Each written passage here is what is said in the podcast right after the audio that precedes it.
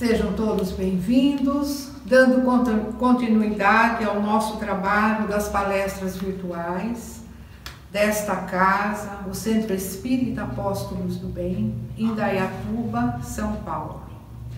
Ainda gostaria aqui relembrar que na segunda-feira, no dia 20, a nossa casa comemorou 83 anos. Então, os nossos agradecimentos aos fundadores, trabalhadores, frequentadores. Primeiramente, eu convido a todos para que juntos, unindo os nossos pensamentos, possamos agradecer a Deus Pai pelo dom da vida e pelas oportunidades do aprendizado, do nosso aprimoramento moral. Que Deus, nosso Pai, abençoe a todos nós. Graças a Deus. O tema de reflexão desta noite vai nos falar sobre as feridas da alma.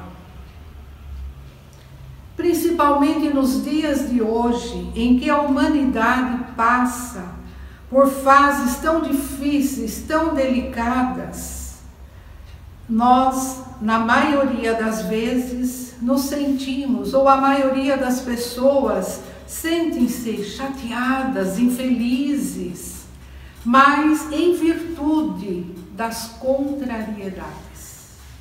Como o nome está dizendo, contrariedade, nós sabemos que é tudo aquilo contrário à nossa vontade a oposição à nossa vontade, nós temos vários exemplos que podemos destacar. Se nós temos um compromisso, se pretendemos ir a algum evento, algum teatro, e de repente uma chuva violenta nos prende em casa, uma viagem marcada, que ela é cancelada, independentemente da nossa vontade, Relativamente apresentamos saúde e de repente uma enfermidade aparece. Pensamos que resolvemos os problemas, mas surgem outros. Desejamos um determinado comportamento por parte de um nosso familiar e ele faz totalmente o contrário. E por aí vai. Mas muitas vezes nós nos encontramos contrariados, chateados, diante de acontecimentos banais. Porque muitas vezes aquilo que consideramos uma tragédia, um transtorno, na maioria das vezes somos nós que provocamos, somos nós os responsáveis. E como diz um ditado popular, fazemos a tempestade em um copo d'água. Um outro exemplo que podemos citar se alguém sofre de dores de estômago e é detectado uma úlcera, automaticamente a primeira reação é dizer: Meu Deus, mais essa para complicar a minha vida. Não para para refletir, para perceber que é um fato que ali surgiu, mas para ajudá-lo para despertá-lo a vencer as tendências do vício, do álcool, do fumo, é um alerta. Mas a nossa vida, ela não pode ser um caminhar com a contrariedade estampada no rosto, nas atitudes. O mau humor, a irritação, nos tornam pessoas amargas, pessimistas, indesejáveis, desagradáveis. Certeza todos nós, pelo menos os mais maduros, já ouviram essa expressão: ah, eu não estou nada bem, eu estou na fossa.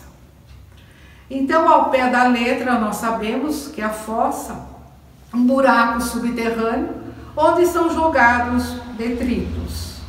Mas muitos usam essa expressão para exprimir que está infeliz angustiado, deprimido. E na nossa linguagem mais moderna a gente ouve: "Ah, estou com deprê".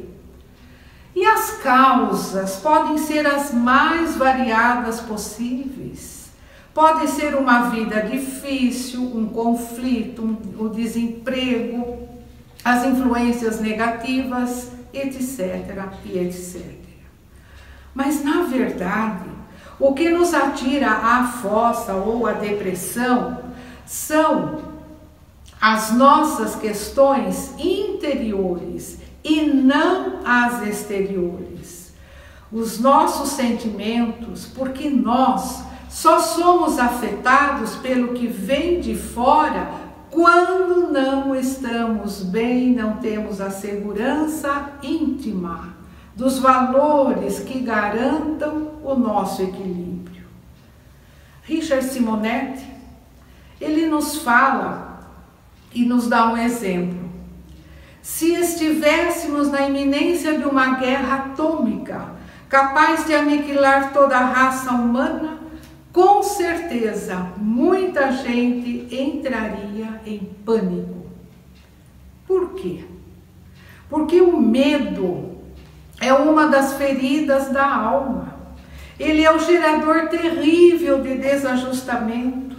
Ele é o causador de desequilíbrios profundos.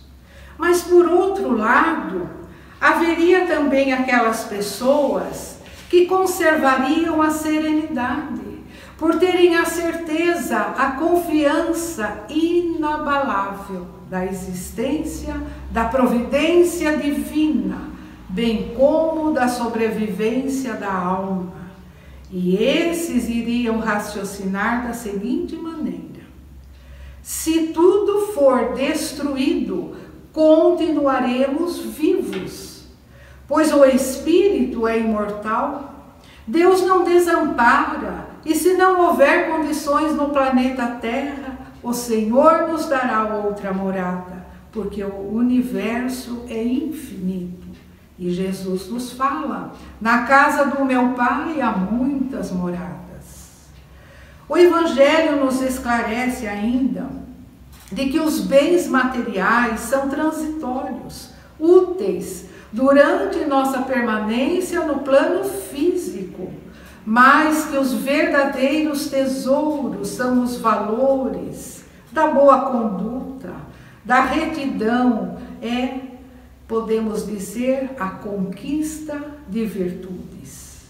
Então, tudo na nossa vida precisa de cautela, equilíbrio, e para isso é importantíssimo que se faça a higiene mental da mesma forma que o indivíduo necessita da higiene corporal. Então, nós temos que entender que nossos sentimentos, nossos pensamentos também devem passar por uma limpeza. Mas como? Através de uma prece. Uma prece verdadeira, sincera, que vai nos dar suprimentos, renovando as nossas energias uma boa música, uma leitura sadia, um bom filme, conversas fraternas, construtivas, serviços voluntários, assistenciais, etc. Então, essa higiene mental fortalece o ânimo, mantém o equilíbrio, mantém a harmonia, cria as condições necessárias para que a gente consiga, sim, combater as más tendências. E por aí nós vamos vendo o quanto pode ser feito, principalmente nesse momento tão delicado em que todos nós estamos passando. Muita coisa pode ser feita, principalmente as atitudes solidárias, como estão sendo efetuadas mas essa vontade de colocar, de fazer, vai depender de cada um de nós. Também outras feridas da alma, o egoísmo e o orgulho. São feridas marcantes da alma humana. São sentimentos perniciosos que inspiram satisfações, interesses pessoais gerando desigualdades, fortalecendo preconceitos, a indiferença. Quantos problemas, situações embaraçosas que dificultam o relacionamento entre as pessoas, onde, em virtude do egoísmo, os mais privilegiados são arrogantes e discriminam os menos favorecidos. Orgulho, egoísmo geram as falsas impressões de que alguém é melhor, é mais importante devido à sua posição social, cultural, financeira, valorizando sempre mais o ter do que o ser. No Evangelho, segundo as instruções dos Espíritos, temos assim: o homem não possui de seu senão o que não pode levar deste mundo. O que possui ele? Nada daquilo que é para uso do corpo, e sim tudo o que é de uso da alma, sua inteligência, os conhecimentos, as qualidades morais. O egoísmo, uma ferida tão marcante como já dissemos da humanidade, retarda o progresso moral. Ele precisa ser combatido, porque ele é a fonte de muitas misérias do mundo. É a negação da caridade, do amor, Assim também o orgulho, essa ferida marcante, precisa ser destruído, porque o homem ainda ele tende a valorizar aquilo que brilha, que encanta os olhos, antes daquilo que toca o coração. O egoísmo conduz o homem à fuga de suas responsabilidades. O orgulho, o amor próprio também são destruidores dessa harmonia interior. E quantas pessoas que, para não ferirem o seu amor próprio, o seu orgulho, causam as intrigas, as desavenças e tornam-se insensíveis. Quantos desagregamentos humanos que acontecem, quantos lares se desfazem em decorrência do amor próprio doentio, onde ninguém quer ceder. Outra ferida da alma, que aqui podemos destacar também, é o desânimo. O desânimo é como um tóxico que se instala suavemente, abatendo as forças, dominando pouco a pouco, causando mal-estar é como se fosse uma doença que vai se fixando no organismo humano, alterando o comportamento. Joana de Ângeles, pela psicografia de Divaldo, nos fala: quando sentires ameaçado pelo desânimo, reaja, fazendo o uso da razão, modificando a sintonia mental. Significa que sabemos usar bem as nossas horas, fazendo algo de bom, de produtivo, readquirindo equilíbrio, mesmo diante das situações difíceis. Nenhum motivo deverá servir como apoio para que o desânimo se faça presente e permaneça em nossa vida. Outra ferida da alma, a mágoa. Podemos dizer que também é semelhante ao ácido que corrói a superfície aonde se encontra. A mágoa, ela desgasta pouco a pouco as peças delicadas das engrenagens orgânicas do homem, causando prejuízos de ordem psíquica. Ela penetra no âmago do ser, impedindo-o de receber ajuda, receber o socorro do otimismo, da esperança, da boa vontade. Ela faz com que a pessoa torne-se impiedosa, rancorosa, endurecida, exteriorizando o mau humor. Quem acumula as mágoas coleciona lixo mental. Nós não podemos permitir que a mágoa, o orgulho, o egoísmo, o desânimo se instalem em nossos sentimentos e que prejudicam a nossa vida. Mas existe um antídoto para combater todas as feridas da alma. É a mudança de atitudes, é a renovação da própria vida. E como o nome fala, renovação.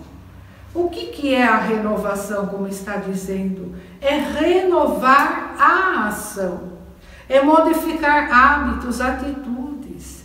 Tem que ser um processo contínuo, constante na nossa vida.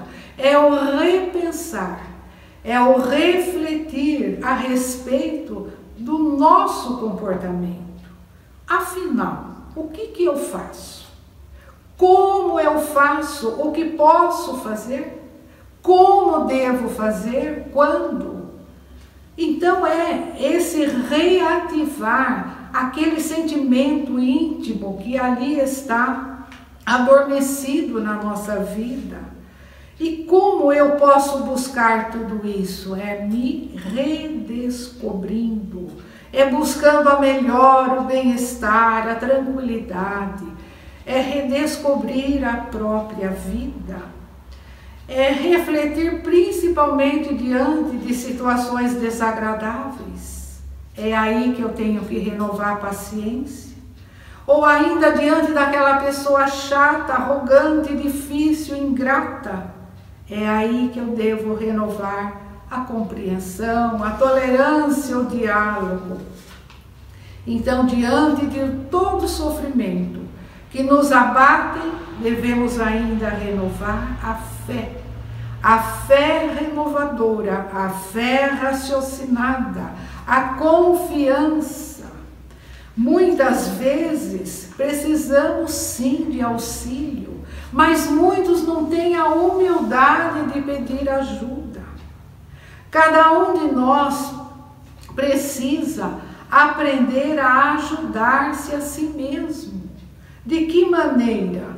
fazendo o que pode, fazendo sua parte, o seu empenho, renovando pensamentos, sentimentos, com otimismo, força, procurar sempre olhar, enxergar o lado bom das situações, manter um padrão vibratório, positivo, saudável. Então, só a renovação das nossas atitudes é que vai nos libertar do orgulho, do egoísmo, do comodismo, da preguiça, da avareza, da vaidade e por aí vai. Eu separei um pequeno texto deste livro, Jesus no Lar, pelo espírito de Neio Lúcio e a psicografia de Chico Xavier. E aqui ele nos fala. Em zona montanhosa, numa região deserta, caminhavam dois velhos amigos, ambos enfermos. Cada qual se defendia o quanto possível do ar gelado, quando depararam na estrada com uma criança semi-morta, vítima do inverno rigoroso.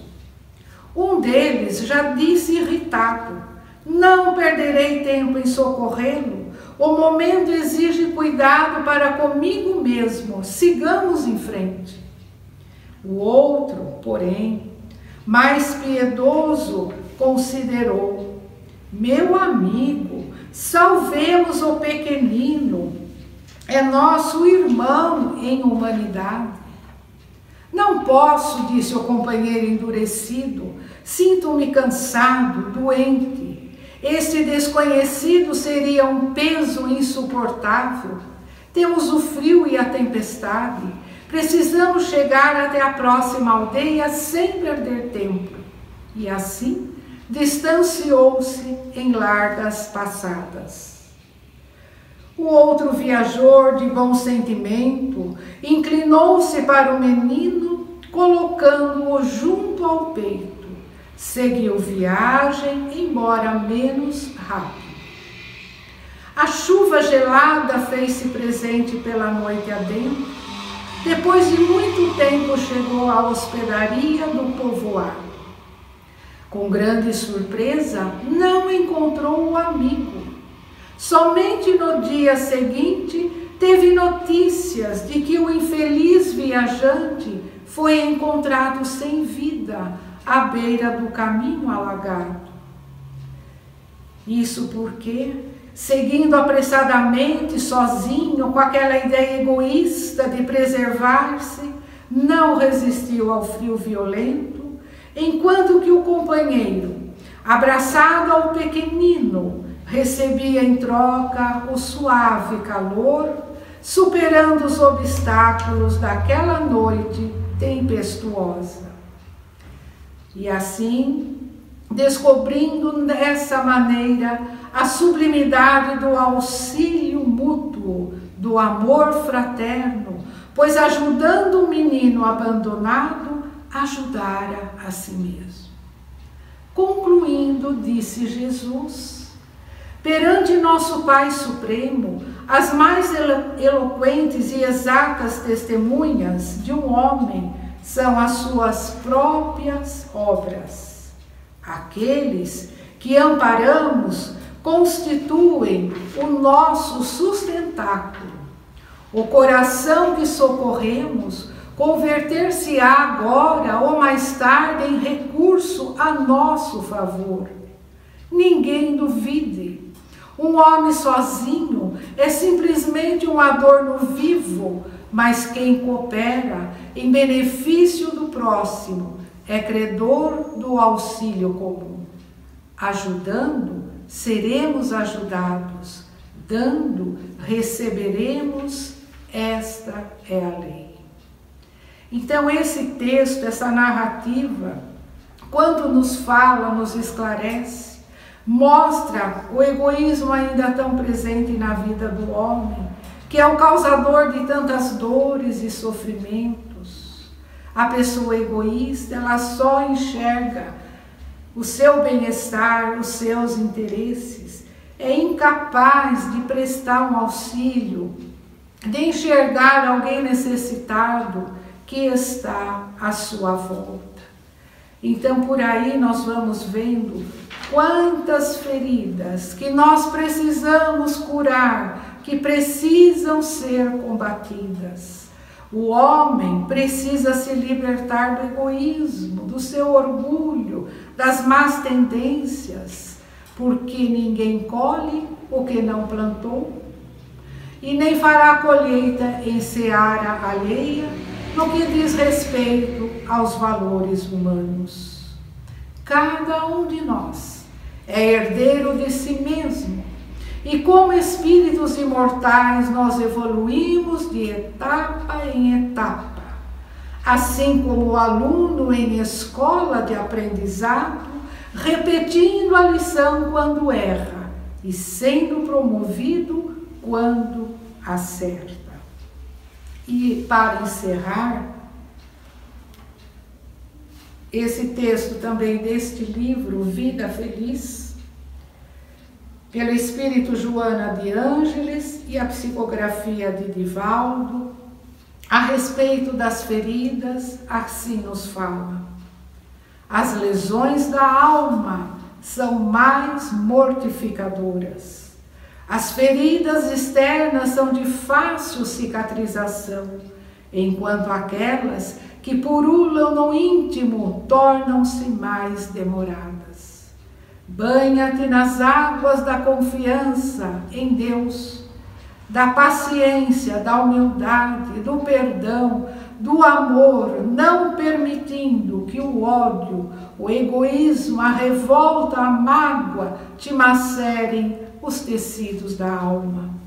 Muitas enfermidades do corpo procedem do espírito danificado pelos conflitos da emoção ou pelo ácido das imperfeições morais. Cuida dos equipamentos internos, resguardando-os da agressão, dos vícios e da irresponsabilidade. Neste momento, Convido a todos, companheiros, encarnados, desencarnados, para que neste momento, unidos em coração, em pensamentos, possamos agradecer a Deus Pai pelo dom da vida, pelas oportunidades do nosso aprimoramento. Que Deus, nosso Pai, derrame suas bênçãos de paz, de amor, e que essas vibrações amorosas, fraternas, possam chegar aos nossos lares familiares, a todos nossos irmãos que neste momento passam por provações difíceis, que sejam reconfortados na fé, no bálsamo restaurador, nos fluidos benéficos, recebendo o amparo material e espiritual. E assim, agradecidos por mais este momento de estarmos aqui reunidos, nós vamos nos despedindo, relembrando a oração que o Mestre Jesus nos ensinou. Pai nosso, que estais nos céus, santificado, Senhor, seja vosso nome. Venha a nós o vosso reino. Seja feita a vossa vontade, assim na terra como no céu. O pão nosso de cada dia nos dai hoje. Perdoai as nossas ofensas, assim como devemos perdoar a quem nos tem ofendido. E não nos deixeis cair em tentação, mas livrai-nos de todo mal. Que assim seja, graças